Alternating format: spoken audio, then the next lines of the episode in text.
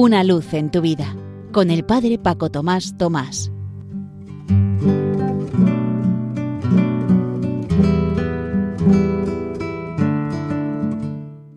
Queridos amigos de Radio María, os saludo muy cordialmente desde la parroquia San José en Las Matas, cerca de Madrid.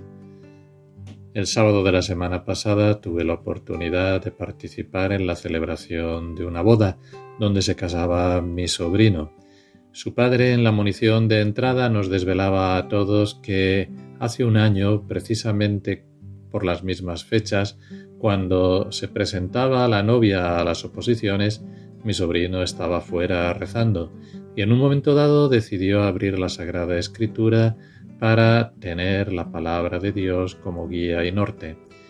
Y le salió el pasaje del capítulo de San Mateo en el que nos habla de la providencia.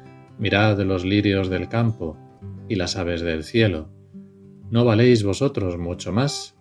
Buscad el reino de Dios y su justicia y lo demás se os dará por añadidura y entendió como que el Señor le pedía que después de tantos años de noviazgo concretaran su compromiso y prepararan boda, cosa que luego comunicó a su novia y vieron que sí, más allá de aprobar o no las oposiciones de tener asegurado o no ese porvenir, había que fiarse de la palabra de Dios y había que fiarse de su providencia, y así empezaron a preparar su matrimonio. Me recordaba también a mi sobrina, su hermana mayor, que también escrutó la palabra de Dios para discernir qué era lo que el Señor le pedía. Cuando estaba en el santuario de la Virgen de la Esperanza en Calasparra, junto con su novio, para dar gracias a Dios porque precisamente en una oración allí, ante esa imagen de la Virgen, ella le pidió que si no le llamaba el Señor para ser consagrada o monja, que le descubriera a la persona con la que tenía que compartir su vida. Y precisamente esos mismos días, en una convivencia fuera de la ciudad de ambos, fue donde se conocieron. Y tras unos meses de noviazgo, fueron a ese santuario para dar gracias a la Virgen. Allí abrieron la Biblia y les salió esa carta de San Pedro en la cual, aunque habla de otro tema, ellos se lo aplicaron a su situación, les decía ya es hora de que ratifiquéis vuestro compromiso.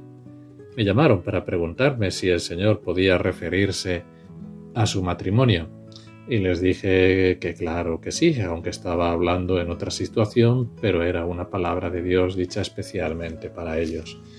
Es bonito ver cómo matrimonios entre jóvenes entre 25 y 30 años se plantean vivirlos de cara al Señor, siguiendo su palabra y fiándose de la providencia.